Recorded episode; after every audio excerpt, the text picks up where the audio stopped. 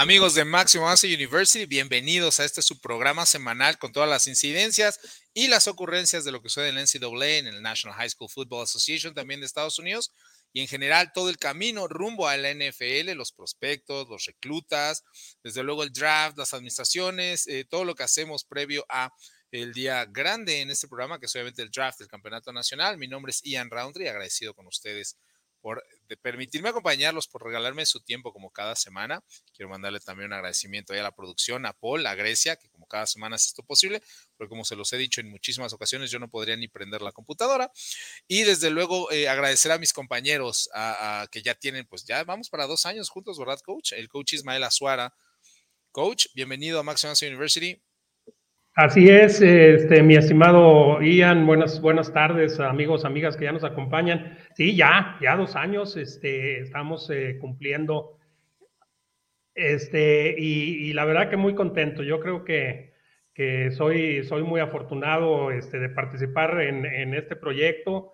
Y eh, bueno, pues este, vamos a, platicar del Senior Bowl, que la verdad, más que platicar del juego, es platicar de la semana previa, porque pues en el juego hay demasiada rotación, este, se ve muy poco, le da uno chance de ver muy poco a los jugadores, aunque sí hubo algunos ganadores en el juego, o sea, hubo jugadores que por supuesto lucieron.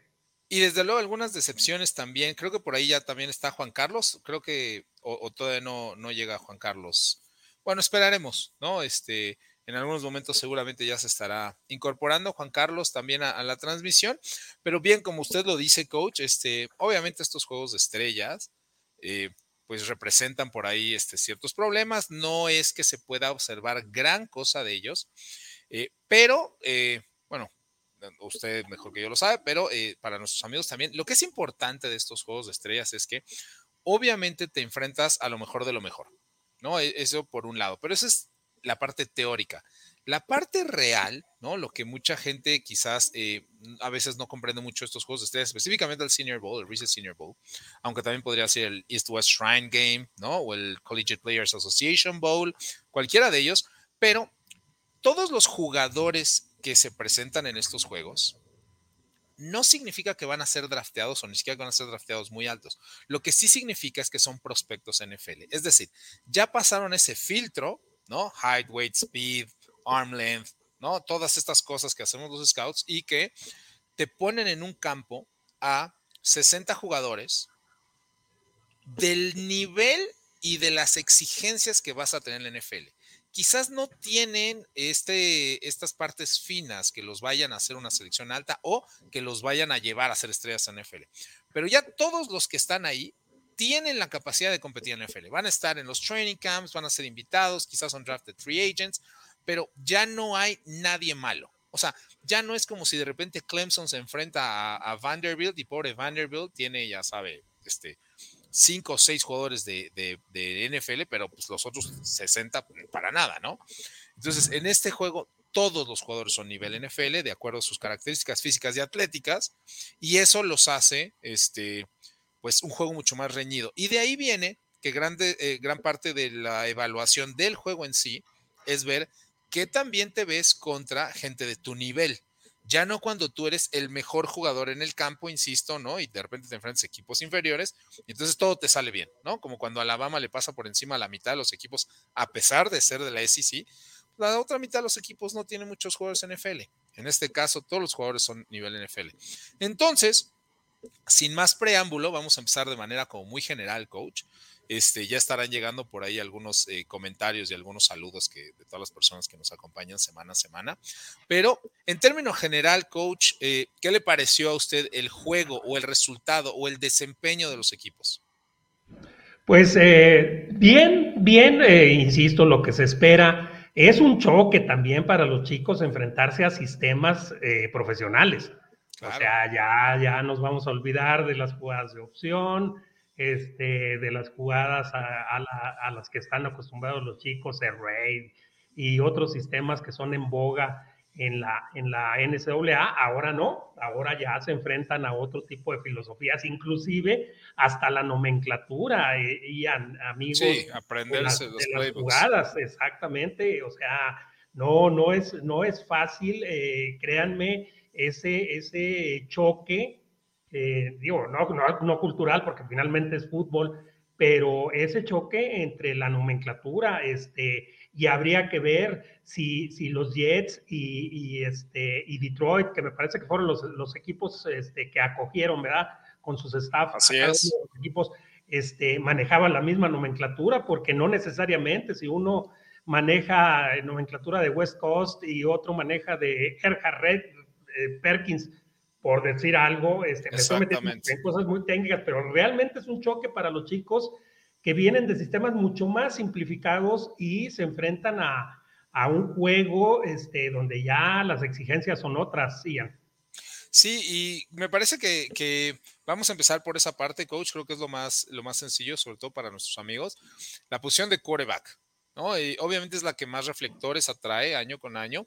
Eh, ya lo hemos mencionado en varias ocasiones. Este no es una buena generación de corebacks. Eso no significa que no pueda salir una superestrella o un futuro salón de la fama, significa únicamente que las calificaciones que hemos otorgado a los scouts a eh, estos jugadores no se comparan con las de otros años. No es una generación profunda, no es una buena generación. No hay un par de superestrellas ahí a tope de, en el tope de los draft boards, ¿no? Que valgan la pena, pero eh, siempre podrá haber un garbanzo libre y siempre podrá haber un jugador que, ojo, en base a su desarrollo, no como prospecto eh, o sea, presente, no ahorita, pero que en base a su desarrollo, al sistema, al cocheo, pueda alcanzar ese estatus.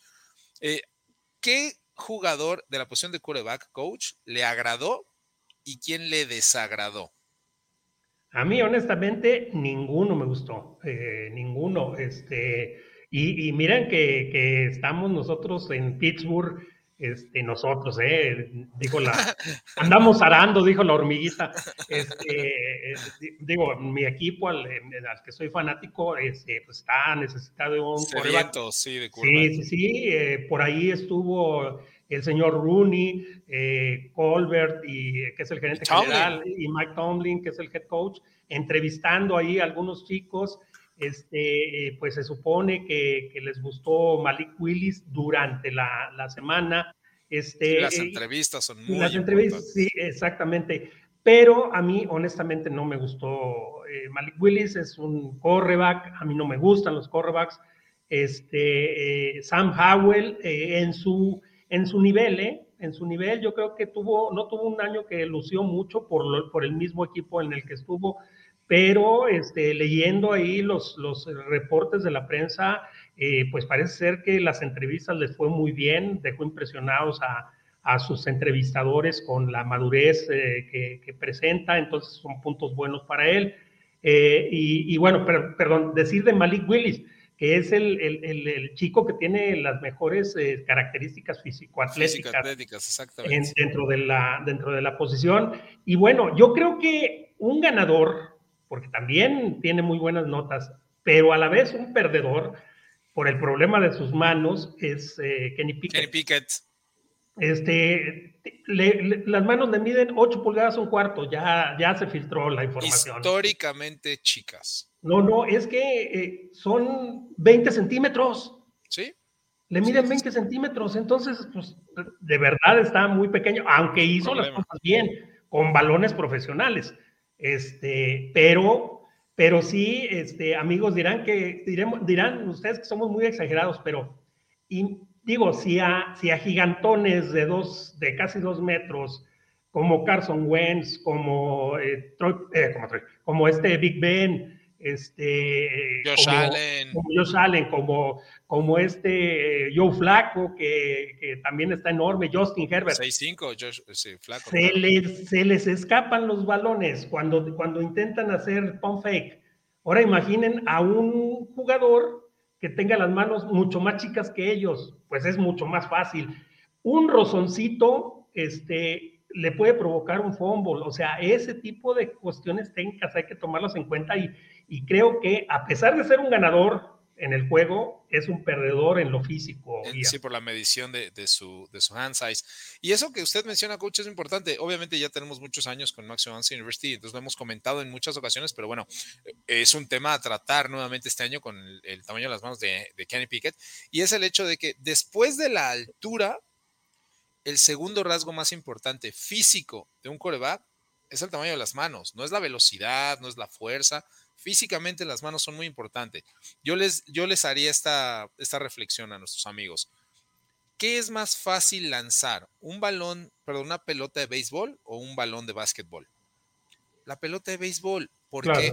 Porque obviamente el tamaño es más eh, propenso a salir con mayor velocidad. Ok, entonces, para los niveles y las velocidades que se manejan en la NFL, el tener la mano chica no es solamente una cuestión de grip, que obviamente todo está unido, todo está concatenado, ¿no? Pero no es solo la cuestión de grip, no es solo la cuestión del pump fake o de que te rocen el balón y se te caiga o de los golpes, es que no vas a poder lanzar el balón tan rápido como alguien que tiene la mano 8 pulgadas más grandes que tú. O sea, es una cuestión como muy simple quizás la fuerza que tiene el brazo Kenny Pickett pueda compensar un poco y entonces que cuando le midan la velocidad en el combine aparezca que sus lanzamientos no están mucho más abajo de la norma, ¿no? Eso podría ser, pero entonces ya dependes de tu fuerza en el brazo ya no dependes de que es más fácil para ti por el tamaño de la mano. Entonces, el hand size, sobre todo para los quarterbacks, sí es una regla importante, así como en otras posiciones es el largo de los brazos o qué tan alto saltas o, el tamaño de tu trasero incluso. Acuérdense que el tener bubble butt, ¿no?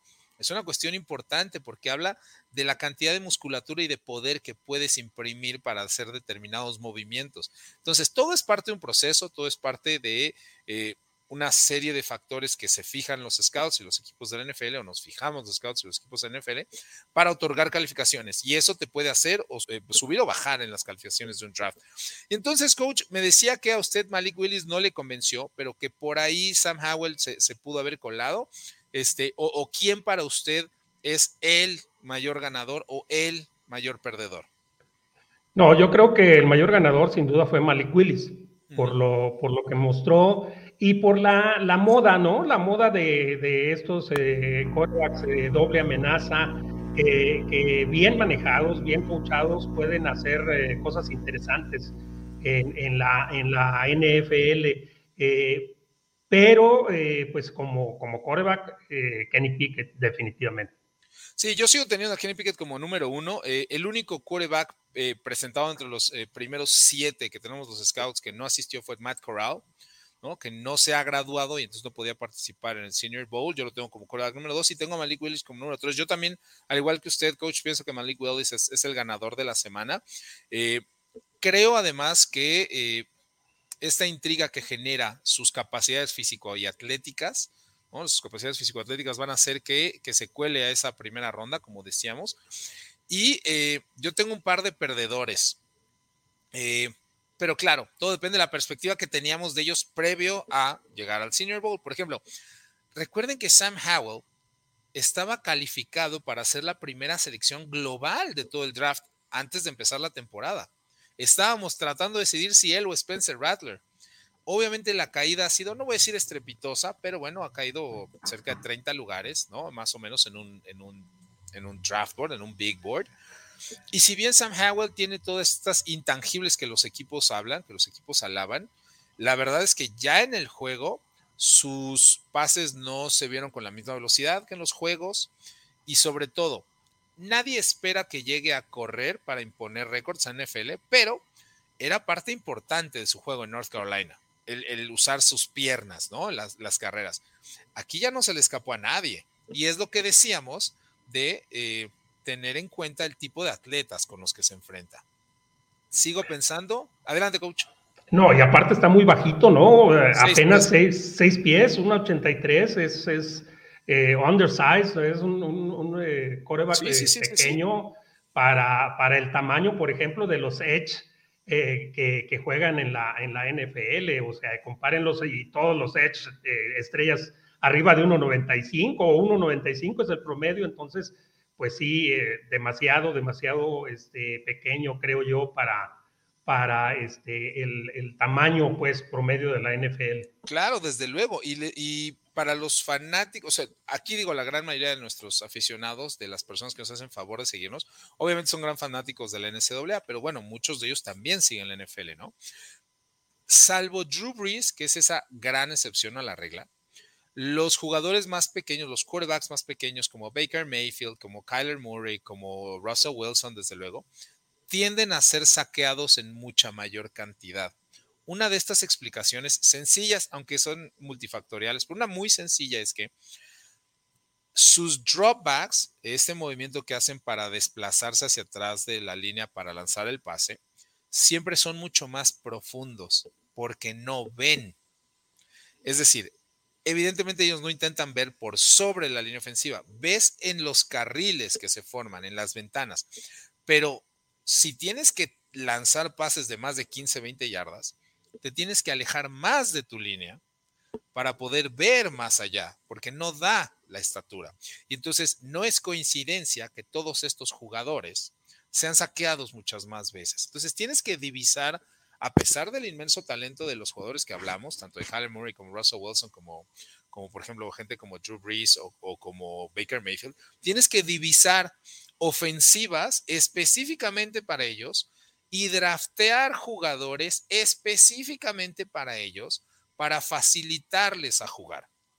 Entonces, todo eso cuenta y cuenta mucho. Entonces, cuando vas agregando como pequeños eh, no son red flags, pero pequeñas calificaciones un poquito más bajas, que si por la altura, que si por la falta de fuerza, que si por esto, que si por la falta de producción, que si por el intercambio que hubo de personal en el equipo y entonces cuando ya no tenía muchas estrellas ya no se vio tan bien, pues todo eso baja puntuaciones y eh, pues evidentemente caerán en el draft.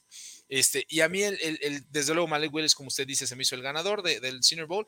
Y el que sigue sin convencerme a mí es, es Desmond Reader que creo que se va a colar en esa, al final de la primera eh, ronda y quizás no lo haga, ¿no? Tenemos tres corebacks metidos en primera ronda y tal vez Desmond Reader yo lo tengo como el número cuatro, pero a lo mejor cae a la segunda por este talento que tiene, por esta capacidad de hacer determinadas cosas que eh, llaman la atención, ¿no? Pero su accuracy, su ball placement, su toma de decisiones, no, no, no me convencen. Eh, coach, yo creo que la bueno, no creo, la posición más profunda este año es la línea defensiva, ¿no? Eso es. Sí. Pero también hay una buena línea ofensiva, una buena generación de línea ofensiva. Y creo que ahí estuvo la, eh, la fuerza de este Senior Bowl, las líneas ofensivas y defensivas. ¿Qué jugadores de la línea ofensiva, coach, le llamaron un poquito más la atención que otros o quién lo decepcionó? No, déjame, déjame buscar mis, mis notas. Nota, eh, claro. a, mí me encantó Zion Johnson, eh, de Boston ah, okay, de Boston College. Así es, así es. Este, este chico era tackle o es un tackle este, y ahora lo están probando como centro. Este, hizo las cosas bien. Muy bien. Hay que tener en cuenta que el tamaño y los brazos, la longitud de brazos, este, pues son de un tackle, entonces tiene una ventaja por ahí por el centro. Este, y puede, puede hacer eh, cosas, cosas buenas. A mí me gustó este, este muchacho, insisto, Zion, Zion Johnson. Eh, y este, también eh, estoy buscando, permítanme. no se coach. ay, yo lo encuentro.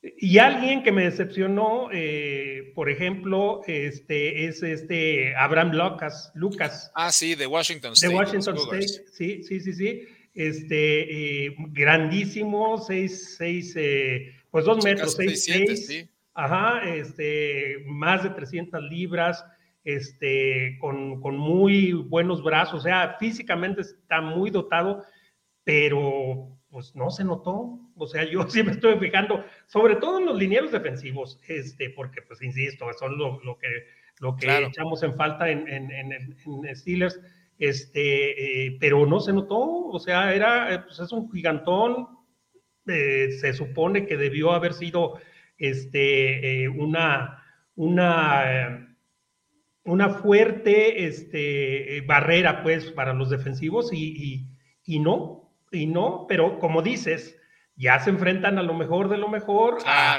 a, tipos que tienen, este, ¿cómo se llama? En nivel de NFL y pues ya, ya, no se ven también, exactamente.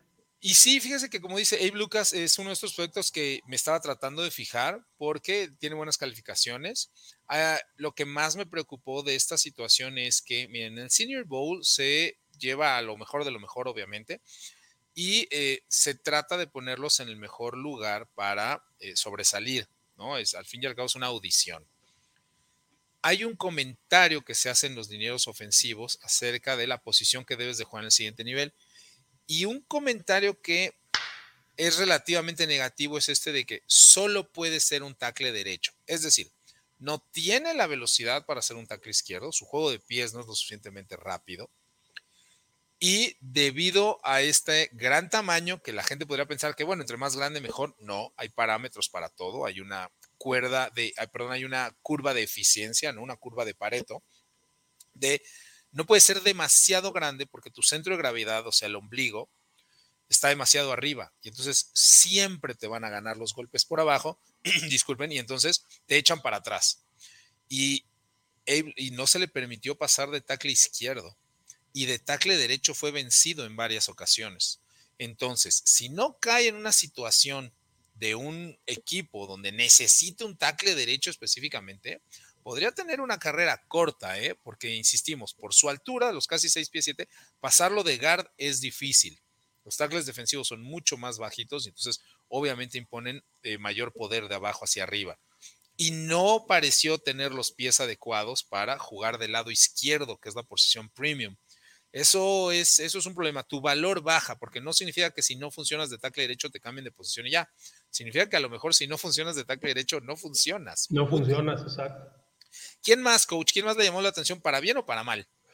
Para, eh, en cualquier posición. De la línea, este, ah, de la línea. o defensiva, o defensiva, ¿eh? Ya podemos meternos a los.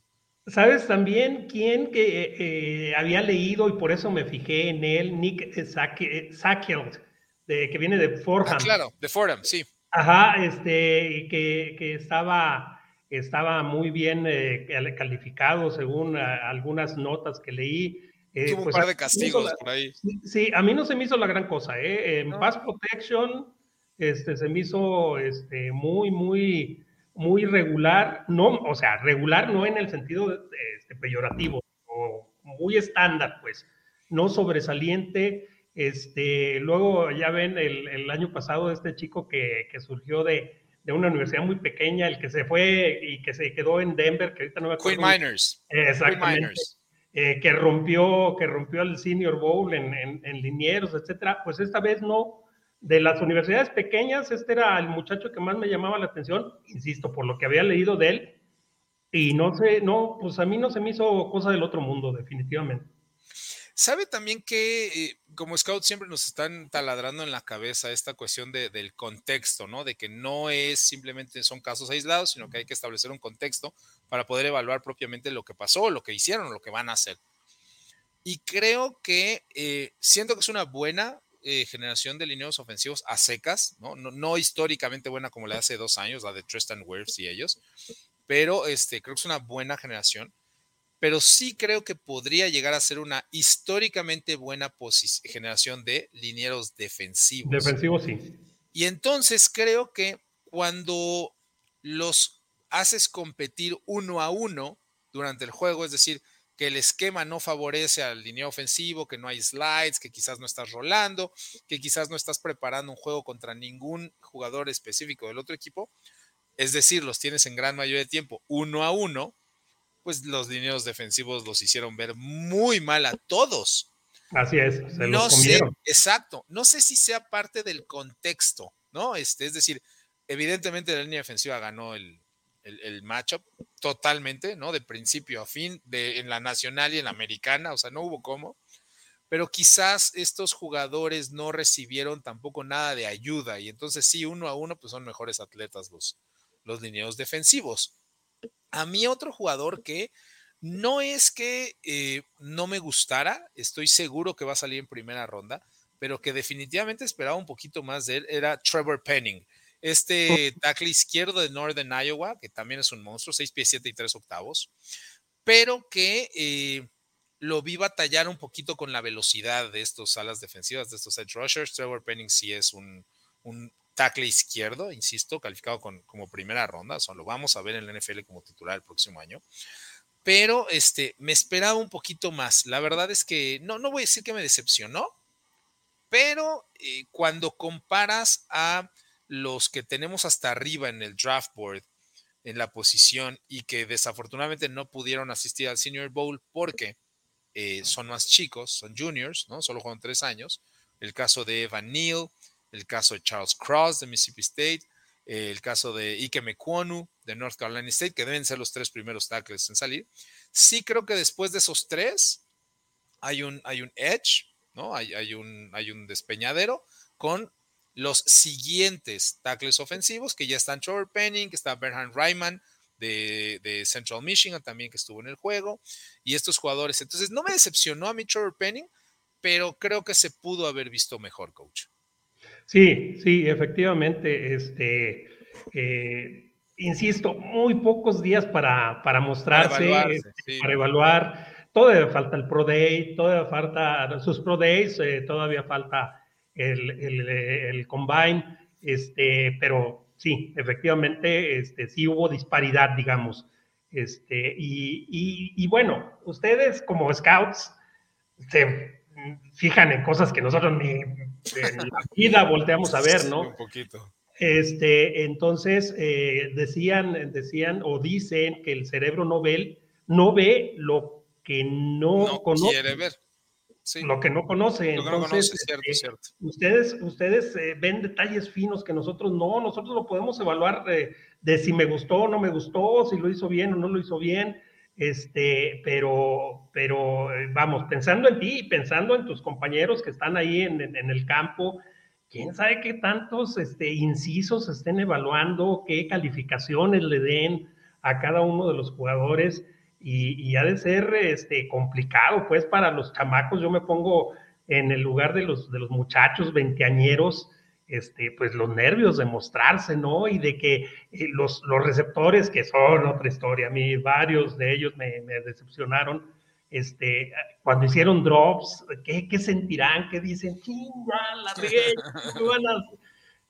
Sabe, ha de ser muy, muy complicado este, este eh, rollo. Este, eh, perdón, Ian, si gustas, antes de, seguir, vamos a, ¿A mensajes? A, mensajes, porque son claro, mensajes. Claro, no, muchísimas gracias. Claro, vamos a darle. Este, te los voy, te los voy mostrando. Dice Manuel Calle, hola chicos, fue motivo del Senior Bowl, estuvo bueno y tengo una duda. Se acerca el Super Bowl 56 en Los Ángeles. Se enfrenta Joe Burrow, que estuvo en LSU, y Matthew Stafford, que estuvo en Georgia. Sí, efectivamente, son dos quarterbacks de la SEC. Este, yo creo que va a ser un gran encuentro y creo que va a ser un juego muy explosivo de muchas ofensivas, aunque eh, creo que la defensiva de los Rams tiene la posibilidad de mantener a raya a los Bengals. También dice Manuel Calle, ¿qué quarterback dominó más cuando estuvo en las dos universidades en los últimos años? ¿Puro con LSU o Stanford en Georgia? Sería bonito vivir el próximo 6 el domingo en LA. Pues muchas gracias, Manuel, por la pregunta. Este, mira, desafortunadamente, aunque Matthew Stafford sigue siendo relativamente joven, ¿no? Ya tiene muchos años en la liga, pero sigue siendo relativamente joven. Eh, se escucha muy raro, pero fueron diferentes épocas de las ofensivas. De unos 7 u 8 años para atrás con la implementación, más que de los sistemas ofensivos abiertos, que viene a colación de la protección desmedida que se le da hoy en día a los, a los quarterbacks. No, bueno, en colegial Joe Burrow fue infinitamente mejor que Matthew Stafford, aunque Stafford fue un gran jugador y fue una primera selección global. Pero en cuestión de universidades, no, lo que hizo Joe Burrow, no sé cómo lo ve usted, coach. No, Joe Burro rompió todos los récords rompibles en una temporada. Este, fue, fue eh, impresionante, fue fulgurante ese año, ese último año del campeonato, eh, y, creo que eh, estaba más, fíjense lo que voy a decir, estaba más preparado para jugar NFL desde el día uno que Trevor Lawrence. Sí, es muy posible porque llegó a un equipo igual de malo, pues, que eran los Cincinnati Bengals, y los llevó a, cinco victorias hasta que se lesionó, y ahora en su segundo año ya los tiene en el Super Bowl. Sí, sí, Trevor hecho Burrow, impresionante. Exacto, y Trevor Lawrence, pues le batalló, le batalló bastante con Jacksonville, con todo los, el relajo que tuvo también Urban Meyer, distractores este, innecesarios eh, para, para el chamaco. Pero no, Burro es talento generacional, es impresionante ese, ese, muchacho. Sí, y más, y más en colegial. Dice Nera Guzmán, gran día, atenta a los maestros de la emisión, señor Rounders, Suárez y Sandoval. La hora de lujo de Max Avance y de la semana. Gracias por su tiempo y compartir sus conocimientos. Muchas gracias a ti, Indira, como siempre, por tanto apoyo.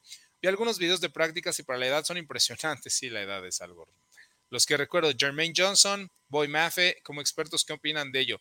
Este, ahorita entramos si quieres, no sé si hay más mensajes y si no le damos a la línea muchos, Si quieres sacamos unos eh, tres o cuatro más. Sí, sí, porque si no, este, Saludos, Manuel Calle. No vi el juego, pero leí algunas notas y vi videos de prácticas en ratitos. Muchas gracias, Indira, de verdad, por todo el apoyo. Dice Juan Torres. Buenas tardes, buenas tardes, Juan. Bienvenido, como siempre. Excelente miércoles. Gracias, igualmente para ti. Saludos a la producción de Maxio Avance y a la octava. Muchísimas gracias también a, nuestros productores en la octava Sports. Dice Mauricio, saludos a todos. Mi parte favorita del año, el draft y armado de los equipos. Comienzan las nuevas esperanzas para todos los equipos. Exactamente. Ya estaremos haciendo nuestros programas sobre roster construction y general manager. El Senior Bowl estuvo muy normalito, pero los que lucieron sí me da a dudar una clase tan fuerte de alas defensivas, exactamente, con uno no tan fuerte de línea ofensiva y quarterbacks, hace que sobreluzca. Eso estamos hablando precisamente, el contexto. ¿no? Este, yo sí creo que es una posición, una, perdón, una generación buena a secas de lineos ofensivos pero sí creo que colocarlos en Senior Bowl uno a uno con esta generación históricamente buena, o al menos históricamente proyectada a hacerlo, eh, sí los hicieron ver muy, muy, muy mal. y no estuvo Tíbodo y, este. Sí, ni eh, Hutchinson. Ni Hutchinson. ni este, Jordan Davis, ni de Marvin Leo. así es, que son los, los mejores, así es que Andrés de Ríos, siempre los escucho desde Rosario, provincia en Santa Fe. Los amamos, Andrés, muchísimas gracias. Muchos saludos hasta allá, hasta tu casa, allá en, Argentina y a todas las personas allá en de las fronteras de, nuestro país, de México, que nos hacen favor de, sintonizarnos cada semana. Calvin Austin fue un receptor que sorprendió mucho. Sí, eh, Calvin Austin, eh, el, receptor de Memphis, para que las personas nos, nos vayan ubicando, este, con números impresionantes a lo largo de la temporada y creo además que va a poner números espectaculares en el combine, sobre todo en los de agilidad, en el free con, en el short shuttle, en el L drill.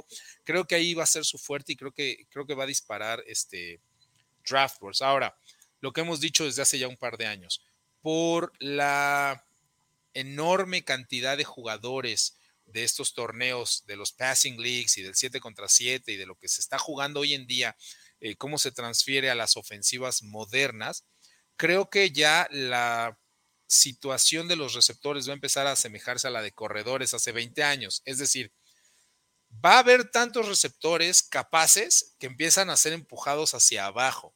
Yo tengo a Calvin quizás hasta una tercera o cuarta ronda, coach.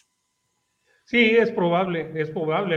A mí, el que me llamó la atención y creo que, no sé si estés de acuerdo, va a subir con esta de fin de semana es este Christian, Christian Watson, el de North Dakota, State. Gigantesco, gigantesco para un receptor eh, casi 1.95. Sí, sí, 6 este, y medio, casi 6'5, sí. Así es, levanta los brazos y son más de 3 metros, yo creo, este, más lo que salta, más las manazas que tiene. Este, es, un receptor de esos eh, que, que llaman la atención por el físico. Eh, me, recordó a D.K. Metcalf de, Seattle, muy, muy físico, muy atlético, muy rápido. Este, yo creo que va a ser, se va a ir para arriba este, este, este muchacho, ¿eh? Digo, tiene el tamaño de un ala cerrada, pero con la agilidad de un receptor. Sí, impresionante. Fíjese que eh, estábamos hablando de, Calvin hace unos momentos y que dije donde va a poner números impresionantes va a ser en la agilidad.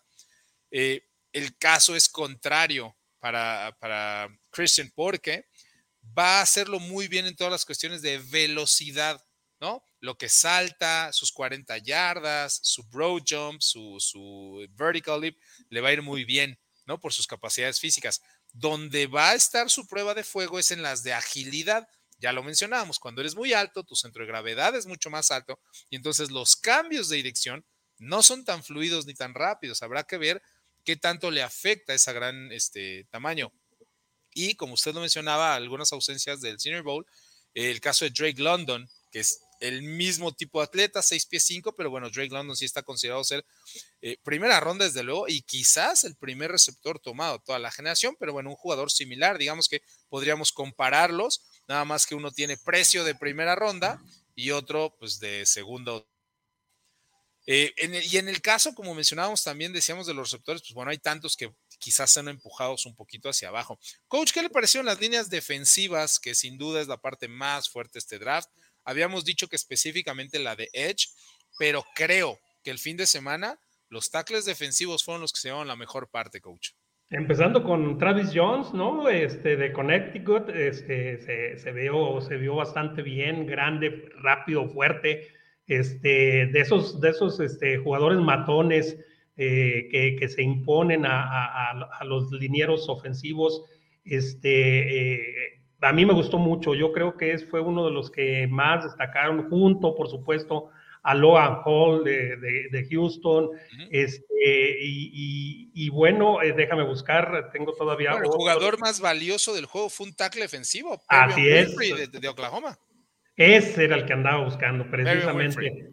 Así es. Eh, sí, no, impresionante. Este, y a mí lo que me llamó la atención, eh, sobre todo, es que esperábamos, bueno, al menos yo esperaba más más defensiva del lado que perdió que del, del lado que ganó, porque eh, como que sí estuvo este, desequilibrado o desbalanceado el, el, la elección de, de, de, jugadores, porque sí, este, la, la Nacional, la Nacional fue la que ganó, ¿verdad? Este, eh, sí se veía eh, mejor de ambos lados de, del balón eh, y sobre todo de la defensiva. Ian.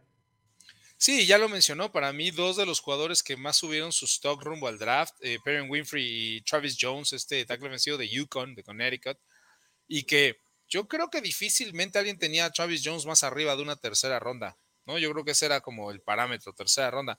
Estoy seguro que ahora no sale de la segunda, ¿no? O sea, realmente muy impresionante, ¿no? Este, no quiero decir que sea un jugador top 40, pero creo que es un jugador top 64. Y Perrin Winfrey, que sí ya estaba considerado y que además, como decimos, este, ganó el premio al Most Valuable Player del, del juego, eh, se, se, despachó con la cuchara grande, eh, realmente puso en aprietos. Y ojo, decíamos que es una buena generación de línea ofensiva, pero generalmente nos referimos a los tackles, ¿no?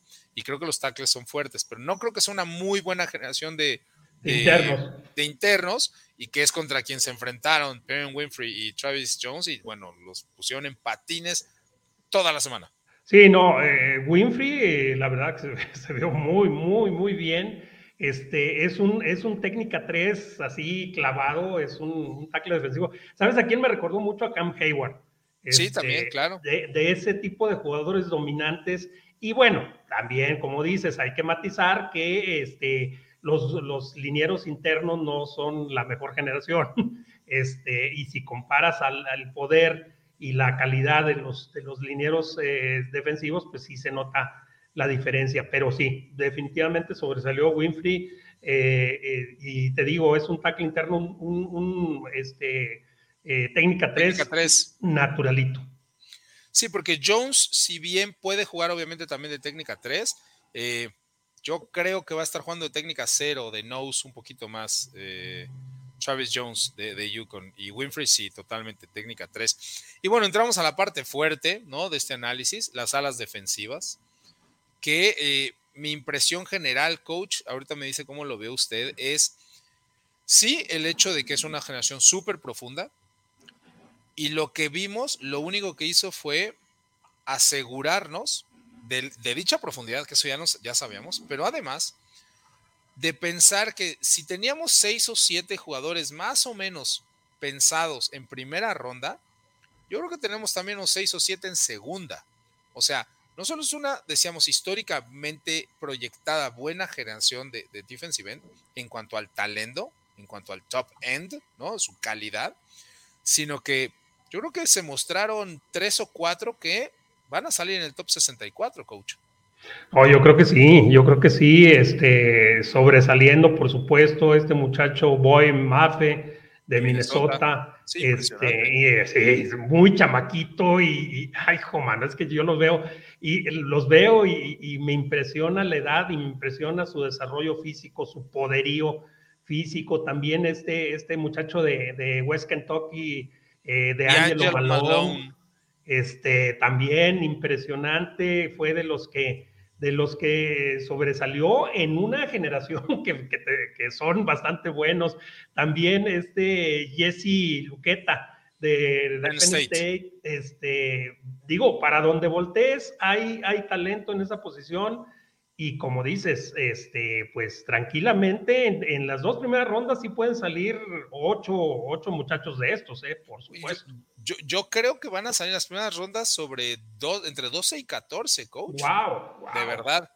Sí, porque mire, voy a hacer así rápidamente, o, lo podemos hacer el ejercicio juntos rápidamente.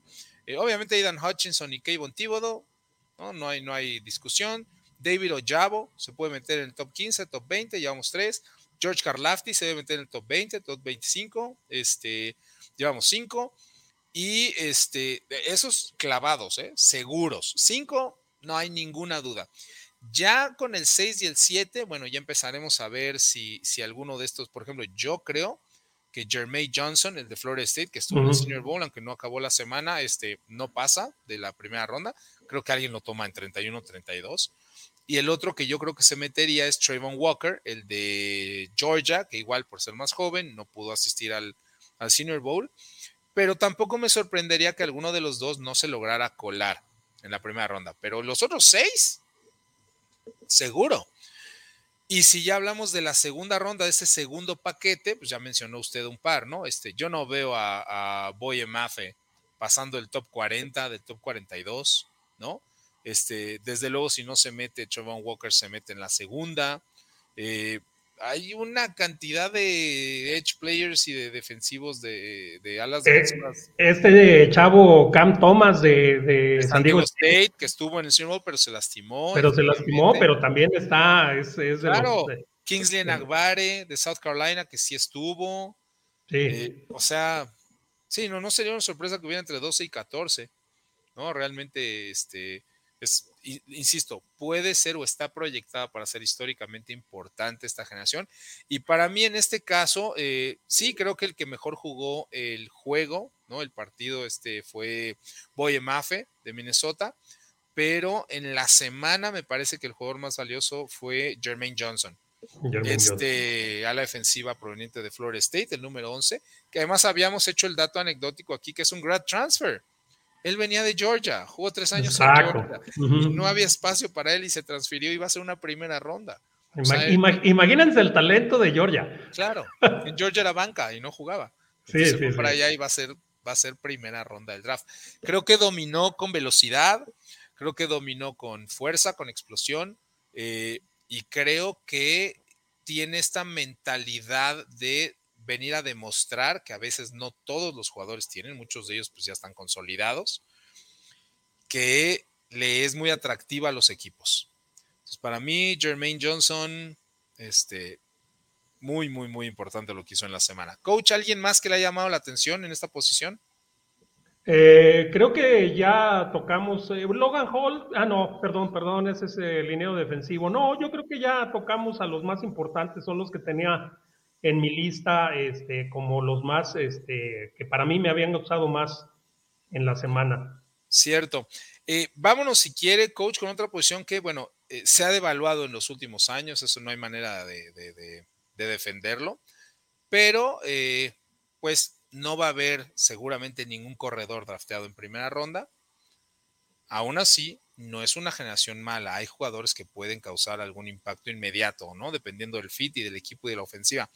Y creo que este, en el Senior Bowl, a pesar de lo difícil que es hacer una impresión en, en, el caso de los corredores, por el tipo de defensivas que se juegan, ¿no? Son defensivas como muy, muy cuadradas, muy estándares, y entonces es más fácil eh, que el juego aéreo luzca el terrestre. Pero bueno, creo que hay tres jugadores que, tenemos que, hacer la mención.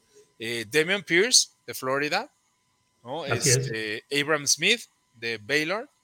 Y eh, para mí, la revelación de ese grupo durante el Senior Bowl, Rashad White, de Arizona State. De Arizona State. Sí, sí, sí, sí. Yo, yo tengo a los tres. Y también tengo a Tyler Beatty, de, de Missouri. Missouri. Exacto. Este, pero bueno, definitivamente Damon Pierce eh, fue el, chico que destacó, eh, pero y se me hace demasiado pequeño. Cinco pies nueve. cinco pies nueve. Pero 220 libras. exactamente. Es, de 100 kilos. De esos, chaparrones este, fortísimos que es difícil este, eh, tumbarlos porque tienen un centro de gravedad muy bajito. eh, y, lució, lució en el Senior Bowl, este, y, bueno, recordando sus juegos con Florida, eh, pues luego uno se voltea a ver y dices, Dan Mullen, ¿por qué no lo usaste más? Este, Así es. Igual, pues, eh, no, por ahí leí que nunca tuvo más de 20 toques en ningún momento de su carrera colegial. En ningún juego.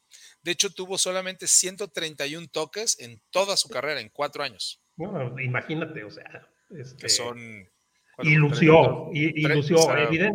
Evidentemente, como dices, este, desafortunadamente los corredores eh, van, van para abajo, los empujan para abajo. Y, y como dices, cualquier equipo que tenga necesidad, agarra primero lo, lo, otras posiciones en primeras rondas porque sabe que en tercera y cuarta ronda va a encontrar calidad. Entonces, pues, triste para ellos.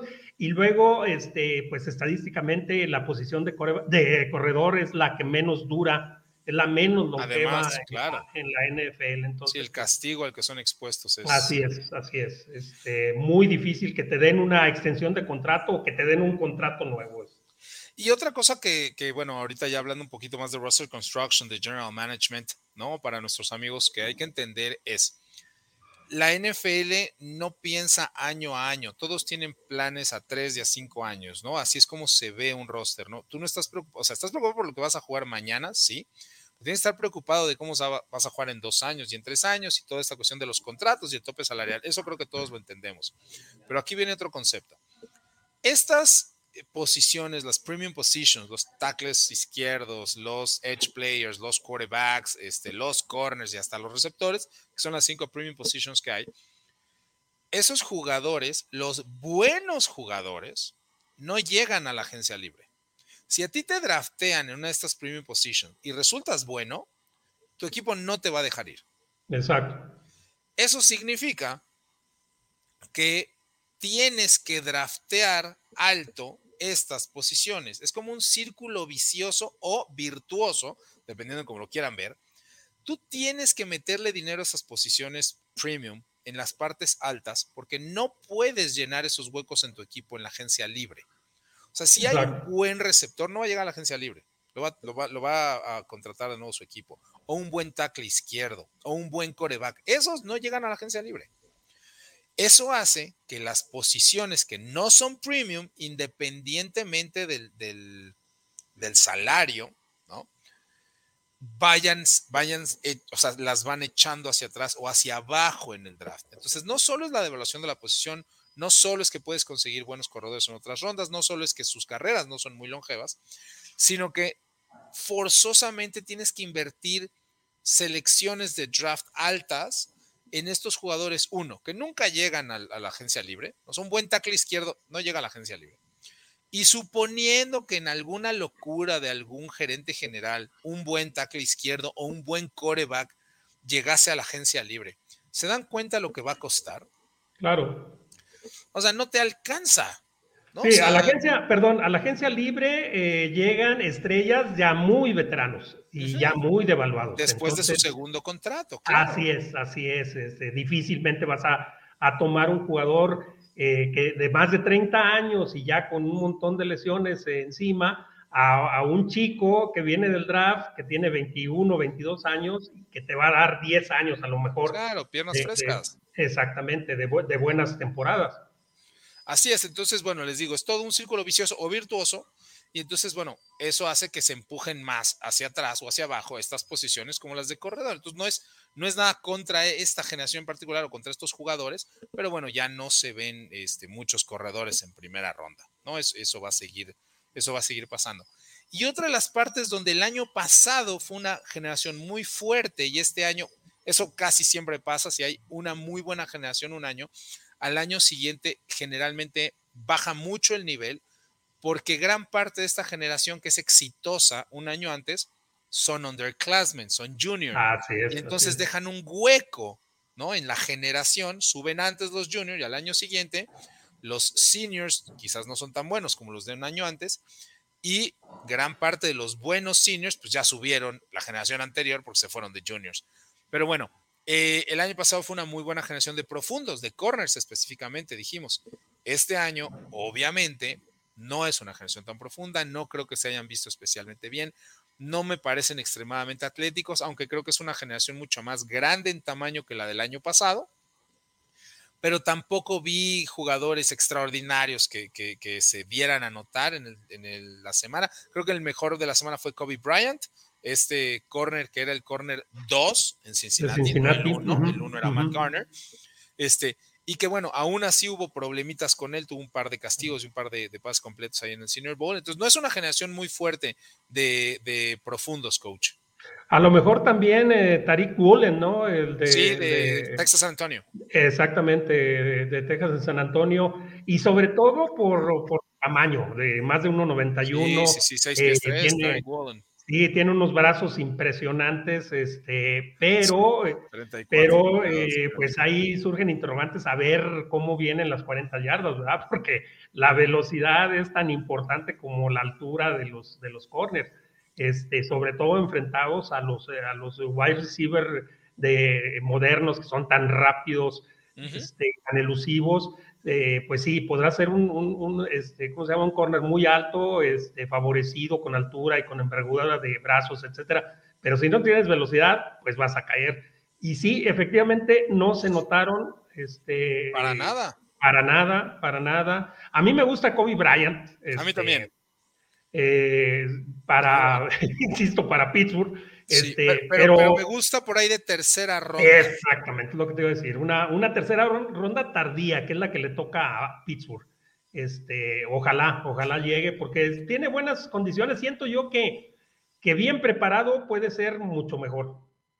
Sobre todo me gustan mucho la mentalidad de los corners de Cincinnati, porque bueno, solo vimos a Kobe Bryant en el juego, pero este, a Matt Garner lo vimos a lo largo de la temporada y creo que esta agresividad y esta fortitud esta fortaleza mental eh, definitivamente les va a ayudar para hacer la transición en la NFL.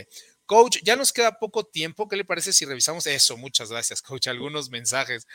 Dice Indira Guzmán, duda, señor Roundtree. Encontré una nota donde está Zion Johnson de Boston, que puede jugar como las cinco posiciones y grad elite de potencia. Como scout, ¿qué opinas? ¿Así de impresionante?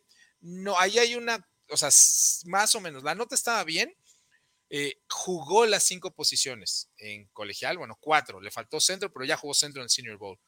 Él no puede jugar de tackle en la NFL, eso sí es imposible, solamente mide seis pies dos. Entonces, si bien ha jugado de tackle toda su carrera, eso significa que obviamente podría hacerlo, ¿no? Teóricamente hacerlo, pero no puede jugar de tackle en la NFL. Es muy chico. Eh, y, obviamente sería eh, overpowered, ¿no? Para, por los edge players de los que estamos mencionando. Ahora, claro, su futuro no solo está como hogar, sino ya como centro, lo podemos ver y eso le da una enorme versatilidad. Y supongo yo que en un caso extremo, en un juego hay que recordar que eh, a los juegos tienes un número máximo de 45 jugadores. Eso significa que solamente, solamente hay siete lineos ofensivos equipados por cada equipo en el juego. Entonces, quiero pensar que si alguna vez sucediese que dos tackles se lastimaran en el mismo juego, ¿podrías teóricamente meterlo? Sí, pero no es un tackle en NFL. Ahora, sí es excelente Zion Johnson y creo que lo único que tendrá que demostrar es que ese tamaño no es un factor contra gente mucho más grande, porque si bien se enfrentó a jugadores muy poderosos y lo hizo muy bien, como Travis Jones o como Perry Winfrey, Aún así, en la NFL hay personas todavía mucho más grandes, ¿no? Este, como Vita Vea, ¿no? Este, los Nose de Pittsburgh, por ejemplo. Entonces, este, aún así todavía tiene que, demostrar que puede contra gente muy grande. Este, muchas gracias por la pregunta, India. Sí, sí, sí. Este, digo, y se me viene a la cabeza Kendrick Green y sus problemas. Pues exacto, este, por el tamaño. Exactamente por el tamaño. Dice Mauro Ríos, a mí como me gusta Jalen Petrie. Jalen Petrie para todas las personas es este, eh, pues es, safety en teoría, pero bueno, este es, es, un híbrido entre safety linebacker de Baylor. David Ojabo, desde nuevo, el edge player de Michigan, la pareja de Aiden Hutchinson, Nakobe Dean, el linebacker eh, capitán de Georgia, número 17, Devin Lloyd, el linebacker eh, cero, también capitán de Utah, y, Drake London, que es el receptor que ya hacíamos mención al principio del programa, el receptor número 15 de USC. Y sí, todos los que mencionas son obviamente primera, primera ronda. Eh, saludos, coach Ausuara e Ian. ¿Cómo vieron a Desmond Reader? Dicen Néstor Mondragón. Este, coach, ¿qué le pareció a usted, Desmond Reader? A mí me gustó, pero no para primera ronda. Este, y, bueno, pues ese es de los más grandotes, este, 1.91. Sí, entonces eso, este, eso le va, le va a, beneficiar, pero nada, nada para escribir acaso.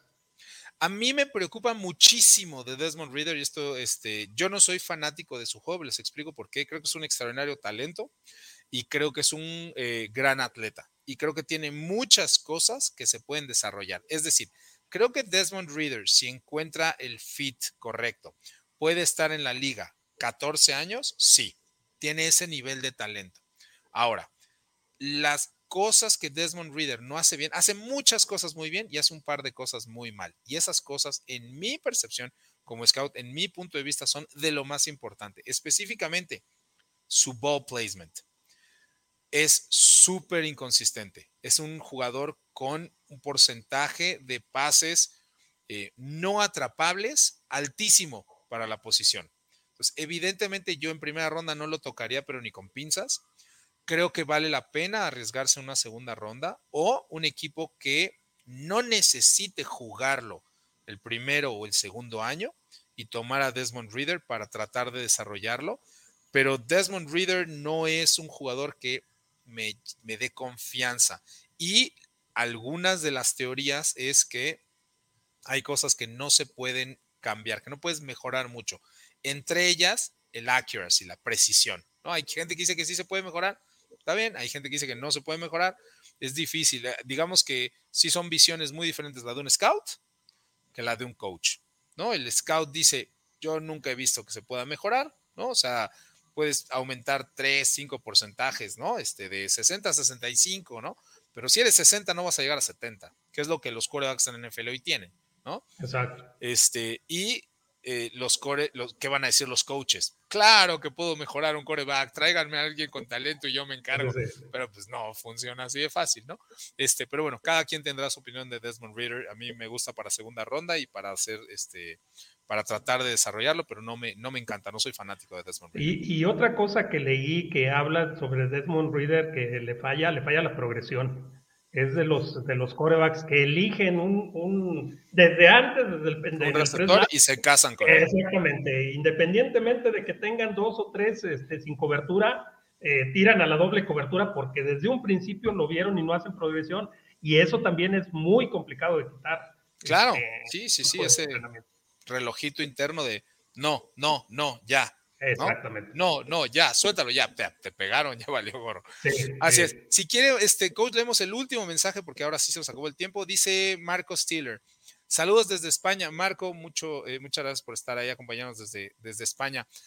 A la mesa, qué lujo verles. ¿Cómo verían a Damon Clark para los Steelers? Excelente, excelente. Damon Clark es, el, para la gente que nos sigue, Damon Clark es el linebacker de eh, LSU líder tacleador número 18. Ya desde el número, históricamente en LSU, al mejor jugador de la, de la defensiva u de la ofensiva, de ese front seven, ya sea ofensivo o defensivo, se le otorga el número 18. Cuando ese jugador es un liniero ofensivo y no puede usar el 18, se le da un parche con el número 18, simbólicamente hablando del número. Entonces, desde que Damon Clark trae el número 18, es garantía, ¿no? Y este, creo que es uno de los más atléticos. Creo que no sale de la segunda ronda. A mí me encanta el juego de Damon Clark. Pero esta sí es una generación con top end talent, es decir, con jugadores muy buenos en la parte de arriba y por eso caerá un poquito. Damon Clark podría ser una primera ronda en otras generaciones, pero obviamente está Nakobe Dean, está Devin Lloyd, creo que Christian Harris se puede, eh, no creo que se cuele a primera ronda, pero bueno, ahí arriba es, y después yo pondría a, a Damon Clark. Eh, adelante, coach. Sí, lo ponen entre los 40 primeros a Damon Clark. Sí, sí, sí, exacto. Este, y, bueno, estaría fabuloso para, para Pittsburgh. El problema es que Pittsburgh tiene más necesidades de otras. Eso iba a decir. Que, linebacker. Me encantaría verlo en Pittsburgh, pero creo que eh, los huecos que tienen los Steelers en primera ronda no se va a ir Damon Clark. No sé si llegue hasta la segunda ronda al lugar de los Steelers, porque Steelers escoge que en 20, 22, coach. 20. En 20. Este, no sé si llega hasta la segunda ronda de Steelers. Y aunque llegase, yo también opino que línea defensiva, desde luego quarterback en primera o en segunda ronda, o tal vez en agencia libre. Corner. exacto. Y, línea ofensiva. A mí no me encantaron las contracciones del año pasado. Este, me gustó la de Moore, ¿no? El, el guard ofensivo este, de Texas AM. No me encantó la de Kendrick Green. La, la analizamos aquí antes de que sucedieran las cosas. Decía, no me hace sentido. Tienes a cuatro power, este, power blockers y tienes a un jugador de zona que es Green. No funcionó muy bien. No sé cuál sea este, hacia el futuro, pero este, pero creo que bueno, debes de, meterle ahí un poquito. Este, insisto, Demon Clark sería, sería un pick de lujo. Sería extraordinario que llegara Steelers y tenerlo, pero no sé si es lo que necesitas este, hacer, ¿no? Ahorita todos los ojos es conseguir quarterback. No importa qué tan buen equipo eres, si no tienes quarterback, no vas a ganar. Entonces, yo, eh, todo parte y base de, de lo que van a hacer ahí. Estamos llegando al final de la emisión de Maximum University. Muchísimas gracias a todas las personas, sobre todo eh, a esas personas que se dieron el tiempo de mandarnos mensajes, sí, y dos, que nos observan en otras latitudes, porque entiendo que las diferencias de horario en México son complicadas. En otras latitudes del mundo, bueno, eh, de verdad muchísimas gracias. Este, trataremos de darle mucho más lectura a todos sus mensajes, pero bueno, a veces sí, sí son, son un poquito demasiados. En redes sociales sí les damos este, lectura a casi todas, ¿no? Al menos en nuestras cuentas de, de Twitter sí tratamos de, contestar todos y cada uno de sus mensajes. Así que les agradezco muchísimo esta, el habernos acompañado en esta nueva edición. Coach, nos despedimos. Muchas gracias por estar conmigo. No, muchas gracias a ti, Ian. Eh, saludos a, todos en el chat. Un abrazo y nos vemos la semana que entra. Ah, a propósito, no se vayan a perder el, programa Azuara más Azuara, que Así es. a la plataforma de Máximo Avance, gracias a la invitación de, de Arturo Carlos y vamos a tener un análisis de Super Bowl como no lo han hecho en ningún lado. Vamos a analizar el juego, no a los jugadores. Los sistemas ofensivos. ¿no? Así es, sistemas ofensivos y defensivos y qué es lo que podemos esperar en el Super Bowl. Hoy a las 8 de la noche en la plataforma de Máximo Avance. Por favor, ahí los esperamos en Azuara más Azuara. No se lo pierdan en todas las plataformas de Máximo Avance. Eh, y desde luego, bueno, ya saben que no solo tenemos el canal de YouTube, sino en Facebook Live, en Twitch, en todas esas redes sociales que yo a veces escucho, no domino, pero ya saben. Este, muchas gracias a todos ustedes, de luego, gracias a la producción que, bueno, este, nos hizo favor de, de, estar el día de hoy. El coach también nos ayudó con la producción. ¿no? Un saludo a Paul, a Grecia, a todas las personas que hacen esto posible en la Octava Sports y desde luego en Máximo Avance University. Eh, nos vemos la próxima semana, como siempre, todos los miércoles a la una de la tarde. Ya estamos a punto de terminar nuestro noveno año con las emisiones de Max University. Así que, pues, muy agradecidos por todo su apoyo. Mi nombre es Ian Roundtree. Nos vemos la próxima semana. Muchas gracias.